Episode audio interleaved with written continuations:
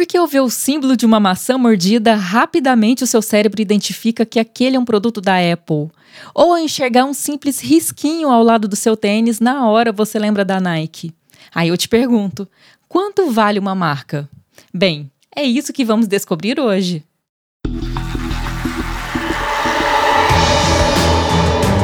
Esse é o podcast do Shark Tank Brasil um mergulho no mundo do empreendedorismo e dos negócios. Aqui, você embarca na jornada de empreender através de um conteúdo cheio de dicas e depoimentos de especialistas. E, lógico, de quem empreende no dia a dia. O podcast Shark Tank Brasil é oferecido por Heineken 00, Ourocar Empresarial Elo e Fiat. Nos últimos episódios, você ouviu a gente falar muito sobre a sua marca, né? Mas será que você entende a importância que uma marca tem para o sucesso de uma empresa? O que vem à sua mente quando vê uma garrafa de refrigerante com líquido escuro e rótulo vermelho? Coca-Cola, né? E uma letra M em amarelo junto a um hambúrguer? Só pode ser McDonald's. Por que essas empresas acabam se tornando tão facilmente reconhecidas? Tem marca que já ficou tão forte que vira referência da categoria Bombril é palha de aço, band-aid é curativo, xerox é fotocópia, durex é fita adesiva, chiclete é goma de mascar. Esse é o poder que uma marca consegue ter. Lógico, nenhuma delas virou sinônimo de produto do dia para a noite. Foi preciso uma construção da marca, um posicionamento claro e um nome forte. O pioneirismo ajuda muito nessa transformação também. O zíper foi um dos primeiros da categoria Fecho e por isso caiu na boca do povo e nas calças, jaquetas, malas. Uma boa marca vai muito além do logo, das cores e do nome. Tem a ver com a personalidade da sua empresa, com a qualidade do seu produto e a maneira como você chega ao seu público-alvo. Todos esses elementos precisam representar o que você acredita, e o público precisa enxergar isso em todos os pontos de contato com a sua empresa. E aí sim, quem sabe, virá sinônimo da categoria. Vamos a um exercício rápido? Me responde: qual o discurso da sua empresa? É inspirado na qualidade de vida das pessoas? Na mais alta tecnologia? É mudar o mundo? Sua empresa é bem-humorada, séria ou agressiva? Ela fala uma linguagem mais popular ou é mais formal? A sua empresa pretende ser uma multinacional ou uma empresa do bairro? Moderna, contemporânea ou clássica? Tá escrevendo aí? Ótimo! Então, que tal agora a gente começar a construir sua marca a partir dessas respostas? Parece divertido, né? Então vamos nessa!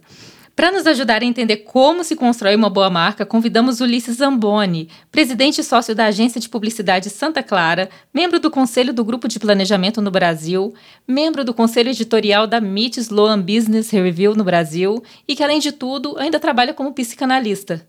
Seja muito bem-vindo ao podcast Shark Tank Brasil. Olá, Roberta. Olá, ouvintes do podcast Shark Tank Brasil. É um prazer e uma delícia estar aqui podendo colaborar com os ouvintes, porque eu sou espectador do Shark Tank desde a primeira temporada. Ulisses, quais as características de uma boa marca? O que faz uma marca ser realmente forte no mercado? Eu vou responder essas duas perguntas com uma metáfora e uma metáfora muito simples. As marcas são como as pessoas, têm atributos físicos, emocionais e filosóficos. Quanto mais a audiência, quanto mais o consumidor sabe dessa marca, mais forte e mais características de uma boa marca ela tem. Vamos imaginar uma marca que todos conhecem, a Nike. Quando você pensa em Nike, você consegue projetar uma pessoa. Então vamos imaginar que pessoa que é essa pessoa Nike? É uma pessoa mais viril, tem garra, que tem uma potência interna, que tem vontade de fazer as coisas, que está preparada para iniciar uma jornada, que tem força, que é competitiva e por aí vai. Quer dizer, você consegue tirar uma série de atributos dessa marca. Então, à medida em que você consiga tirar claramente uma série de atributos das marcas, você tem uma marca forte. Uma pizzaria tem atributos fortes claros. Imaginem vocês aí na cabeça de vocês, ouvintes, um restaurante que você adora. Você provavelmente adora esse restaurante porque ele te gerou características e essas características elas são construídas a partir de atributos físicos, emocionais e até filosóficos. Vamos lá. A pizzaria fulana de tal. Bom, é uma marca. Então, quais atributos físicos? Nossa, gostosa, faz uma série de é, aperitivos que são deliciosos, tem um chefe bacana, o atributo emocional, né? Quando eu vou lá, eu me sinto em casa, acho que é como se eu tivesse com a minha família. Atributos filosóficos, olha, eu sei que aquele dono daquela pizzaria, aquele chefe que faz as pizzas, ele tenta dar o melhor dele o tempo todo. Eu sei disso, é um atributo filosófico. Então, tudo isso me leva a crer que eu tenho uma marca forte, porque eu reconheço atributos físicos, emocionais e filosóficos muito, mas muito claramente a partir é, do que eu vejo. Nesse sentido, qual marca você considera um grande case para inspirar os ouvintes? Uma marca que para mim é um grande case, ele é até um case clichê, mas é um case que mostra que esses atributos que eu falei anteriormente uh, podem ser enviados para o consumidor, podem ser expressos, né? podem servir de estímulo para o consumidor, não só pela mídia de massa, é Red Bull. Eles têm uh, os grandes eventos, que são eventos surpreendentes, né? que brincam com uh, Red Bull te dá asas. Né? Então, quando você pensa na marca Red Bull, você tem exatamente na sua cabeça os atributos dessa marca, físicos, emocionais e filosóficos. Os atributos físicos são a bebida, eh, a latinha e, obviamente, a energia que a bebida te dá. Os emocionais são as de aventura, a de outdoor, a de liberdade. E os filosóficos é uh, o, o, atributo mais desejado, vamos dizer assim, dos consumidores, que é essa, essa vontade de ter uh, o novo, ser curioso, olhar para frente. Né? Por isso que eu acredito que uh, esse é um grande case. A sua imagem é construída por outros caminhos que não somente a compra de mídia massiva. Não é? Ele se utiliza dos eventos, é, de co-branding, ou seja, parceria com outras marcas. A partir daí, ele consegue é, construir uma identidade perfeita, onde o usuário, o consumidor, reconhece a marca é, inteira. E para quem está começando agora nesse mundo, que dica você dá para começar a criar uma marca memorável? Uma boa marca, uma marca forte, é aquela que consegue entregar para o seu usuário a sua identidade, quem ela é, sua filosofia, seus atributos. Então, a, a dica que eu dou para quem está começando aí nesse mundo do marketing, né, é que você crie uma marca que tenha um ponto de vista, como se ela fosse uma pessoa. O que a gente tem que perseguir no marketing é que o teu público-alvo, as pessoas que precisam se relacionar com a sua marca, tenha na cabeça quem é essa marca. Por quê? Porque essa marca vai refletir os atributos do dono dela. Esse, esse pequeno negócio, ou médio negócio, precisa expressar a sua filosofia de trabalho, a sua filosofia como se fosse uma pessoa. Aí você pode me perguntar, mas por que que isso acontece? Por que que é bom que uma marca seja, entre aspas, confundida com uma pessoa? Porque o cérebro humano pensa de forma linear. Então, se eu olho uma marca e eu enxergo nela atributos, é como se eu estivesse vendo uma pessoa e eu acabo gerando um vínculo com essa marca, porque a gente gera vínculo com pessoas. Então, quanto mais eu consigo gerar atributos daquela minha marca, mais o meu usuário vai conseguir enxergar naquela marca as pessoas que estão por trás dela. Então, o ideal de fato é você ter uma marca muito clara na sua filosofia, cheia de atributos e valores, para que o consumidor sempre lembre dela, para que ela seja memorável. E me fala, qual a importância do nome para uma empresa? Olha, eu vou dar importância do nome mostrando um case. A gente, alguns anos atrás, foi chamado pelo Grupo Boticário, porque o grupo gostaria muito de conseguir acelerar as vendas de maquiagem dentro do seu portfólio. E isso tudo vai, isso tudo vem, e a gente reconheceu no grupo de compradoras de maquiagem que, diferentemente de shampoo, é, e outros tipos de cremes, as mulheres não compravam tanta maquiagem. E aí a gente foi descobrir, analisar ainda mais o consumidor, né? Essa é uma outra dica que a gente dá. Analise o consumidor, o que, que ele pensa e por que, que ele toma as decisões. E aí a gente descobriu que as mulheres não usavam maquiagem porque elas tinham muito medo de errar. E elas não tinham a liberdade de poder se maquiar do jeito que queriam, porque elas tinham muito medo da crítica de outras mulheres. Então, é, a gente decidiu, junto com o Grupo Boticário, fazer uma nova marca dentro do portfólio deles, chamado Quem Disse Berenice? Numa alusão à questão de quem disse que eu não posso me maquiar do jeito que eu quero. A gente percebeu que geralmente as mulheres olham muitos tutoriais e dizem: é, puxa, como é difícil se maquiar, eu não vou me maquiar, portanto ela não ia comprar. Né? Então a gente lançou a marca Quem Disse Berenice com essa proposta filosófica da liberdade. E é um sucesso, foi um sucesso, então nome é algo absolutamente importante para uma marca. Ulisses, muito obrigado pela participação. Bom, Roberto, eu queria agradecer muito. Espero que o pessoal, os ouvintes, do Shark Tank Brasil tenham gostado e se tiverem interesse em conversar mais comigo, fiquem à vontade. O meu LinkedIn é Ulisses Zamboni, Z-I no final. Podem mandar mensagens diretas. E um, se quiserem visitar meu Instagram é Uli Zamboni, tudo junto, Uli Zamboni. E o site da minha agência, que é a Santa Clara, é o www.santaclara.sc de Santa Clara. Um grande abraço. Muito bom o papo com Ulisses, né? Vamos voltar aqui e fazer outro exercício rápido. Anote todos os nomes de marcas e empresas que você lembra e gosta muito. Pode ser qualquer um, nome de restaurante, marca de roupa, eletrodoméstico, sapatos. Vai escrevendo aí e eu vou fazendo o mesmo por aqui também. Ó, oh, eu escrevi aqui alguns nomes que eu gosto bastante, eu selecionei quatro. A primeira é uma marca mineira de camisetas chamada Cria de Minas, que é legal porque eles usam expressões linguísticas regionais em suas estampas e o nome da marca é bem original. Outro exemplo é um perfil fechado no Instagram chamado Bem Bolado, da Lara Nesteruk. O Bem Bolado é um misto de curso, comunidade de conteúdo com dicas para otimizar o aprendizado em áreas da vida. A ideia é simples e excepcional, assim como o nome.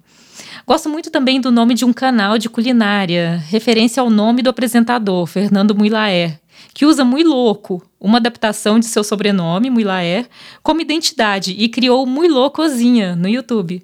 Uli Rabbit é meu último exemplo e o perfil no Instagram de um mascote criado pelo Mandic, nosso Steve Jobs brasileiro, gênio da internet, e criador daquele cachorrinho da IG, lembra? O coelhinho de pelúcia do perfil é uma identidade pronta para se encaixar em qualquer marca que o Mandic vier lançar. Essas marcas e ideias têm identidade, conversam com o criador e com a proposta e essência do que oferecem. Cada um desses nomes tem um lado interessante para a gente aprender aqui. Os nomes podem se referir a uma sensação, a uma qualidade dos seus produtos, pode ser uma memória afetiva da família. Enfim, existem diversas maneiras de criar o nome da sua empresa. Até mesmo um trocadilho engraçado, quem sabe?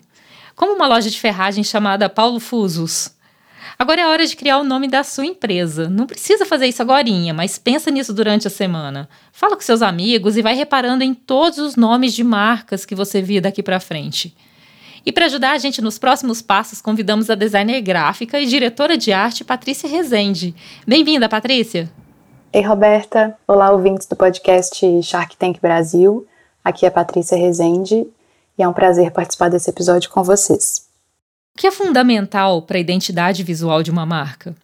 Quando a gente pensa em um projeto de identidade visual, acho que o ponto inicial, ponto muito forte, é ter um bom conceito, porque a partir dele a gente vai definir expressões, linguagens, caminhos gráficos para a construção de uma marca que é criada a partir de um somatório de elementos, que podem ser formas, tipografias, cores, grafismos, fotografias, enfim, é um vasto repertório visual.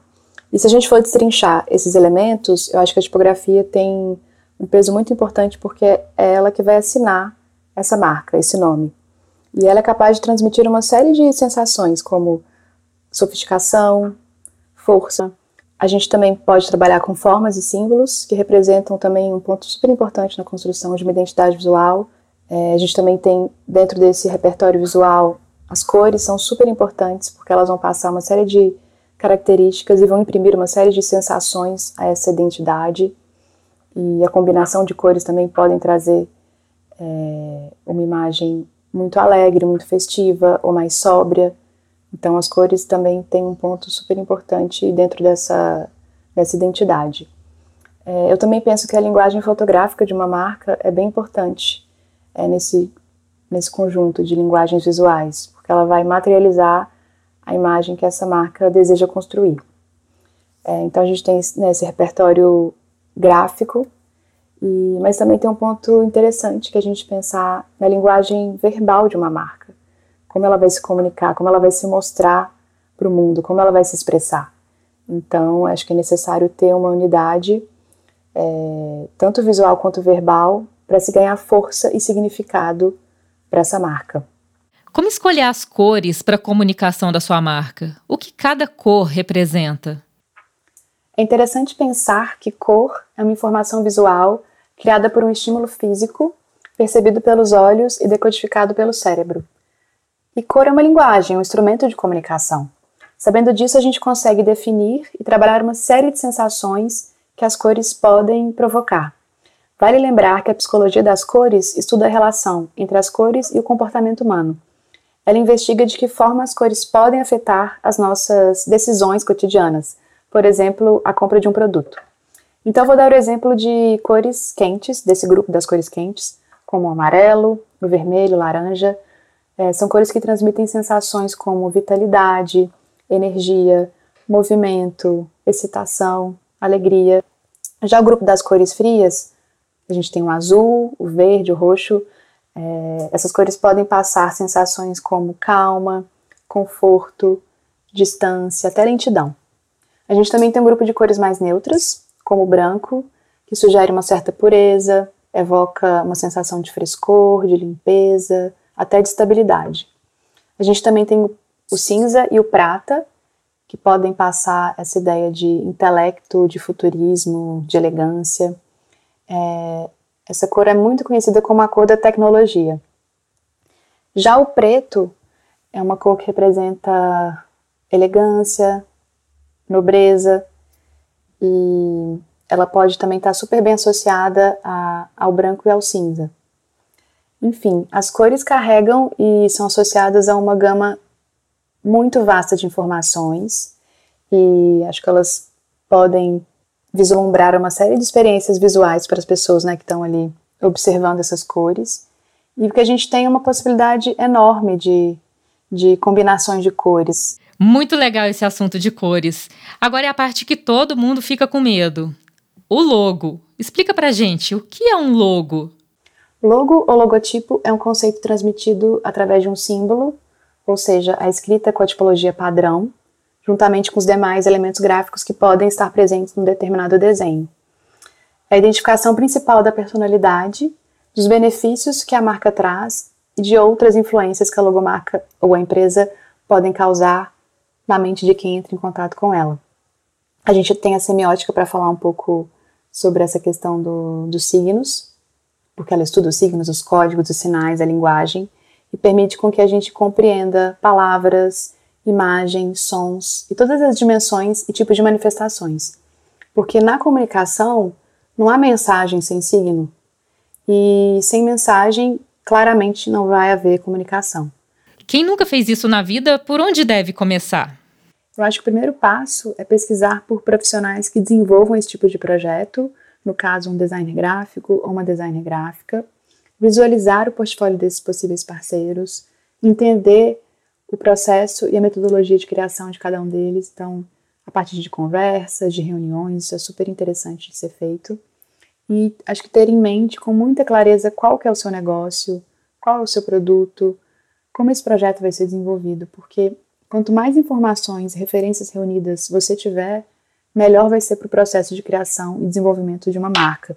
Então, poder pesquisar quem são esses concorrentes, qual é esse seu negócio, onde ele está inserido. É, eu acho que ter muito diálogo com quem for desenvolver esse projeto. É, é bem interessante poder ter essa via de mão dupla. Patrícia, ótimas dicas. Certeza que a audiência do podcast Shark Tank Brasil curtiu demais. Eu sei que eu já falei isso, mas é super importante reforçar que sua marca não é apenas o logo, mas tudo isso que estamos falando desde o começo. Uma marca não é só uma marca por causa do logo, tem toda uma personalidade diferente, bons produtos, bom atendimento ao cliente, campanhas memoráveis. O logo é apenas um símbolo disso. O logo e o nome são os primeiros contatos do cliente com a sua empresa. A marca você constrói a partir de um relacionamento com esse cliente, com o mercado, com o desenvolvimento de novos produtos, o jeito que você se posiciona. É uma construção que está sempre se renovando. E é sempre importante ter em mente que uma marca alegre precisa de um nome alegre, cores alegres, um logo divertido. O seu cliente precisa ver sua marca e ficar alegre também. Outra coisa interessante para essa construção é criar uma persona, ou seja, a personificação dos valores da sua marca. Lembra aquelas qualidades que a gente falou lá no começo do episódio e que o Ulisses falou de marcas como a Nike? Se aquelas qualidades fossem sobre alguma pessoa, como seria essa pessoa? A resposta dessa pergunta é a sua persona e também o seu público-alvo. Imagina uma mulher de 40 anos, bem-humorada, super antenada nas novidades do mundo, preocupada com sustentabilidade e meio ambiente. Ela tem cabelos curtos e usa roupas esportivas e confortáveis. Vamos chamar ela de Maria. Essa é a persona da minha marca, entendeu? Como seria a persona da sua? Percebe como é mais fácil falar com a Maria agora que ela tem um rosto, uma personalidade? Eu tô falando com a minha Maria Persona e com todas as outras Marias que existem no Brasil. Agora já temos um nome, uma personalidade, uma paleta de cores, um logo e uma persona. Já evoluímos muito desde o primeiro episódio, né? Começou apenas com uma ideia e agora, dois episódios depois, sua marca já está pronta para ganhar o mercado e conquistar novos clientes. Os próximos passos agora são registrar sua marca, criar um domínio na internet com o nome da sua empresa e se apresentar para o mundo. E aí, gostou de falar sobre sua marca? Quer saber um pouco mais sobre o assunto? A primeira dica é o livro Os 50 Melhores Logos de Todos os Tempos, um guia ilustrado indispensável para designers e profissionais de criação. Você também pode procurar online, existem diversos sites de inspiração gratuitos por aí. E se você quer continuar a fazer seu próprio logo, hoje em dia existem alguns sites que te ajudam a criar o seu logo, como por exemplo o canva.com e o Wix. Inclusive no Wix você já consegue até começar a montar seu site. Depois a gente fala um pouco mais sobre a importância de estar online. Outra dica legal é entrar no site da Forbes, onde eles criaram um ranking com as 20 marcas mais valiosas do mundo. É legal para você entender o valor que uma marca pode ter. Pode procurar no Google Forbes Marcas Mais Valiosas. Esse episódio de hoje foi para você imaginar sua marca numa fachada ou na home de um site e criar algo que, onde for visto, todos vão saber qual o seu propósito e lembrar do seu negócio. E para conhecer outras marcas com muita história para contar, fique de olho na quinta temporada do Shark Tank Brasil. Toda sexta às 22 horas no Sony Channel. Até o próximo episódio. Tchau, tchau.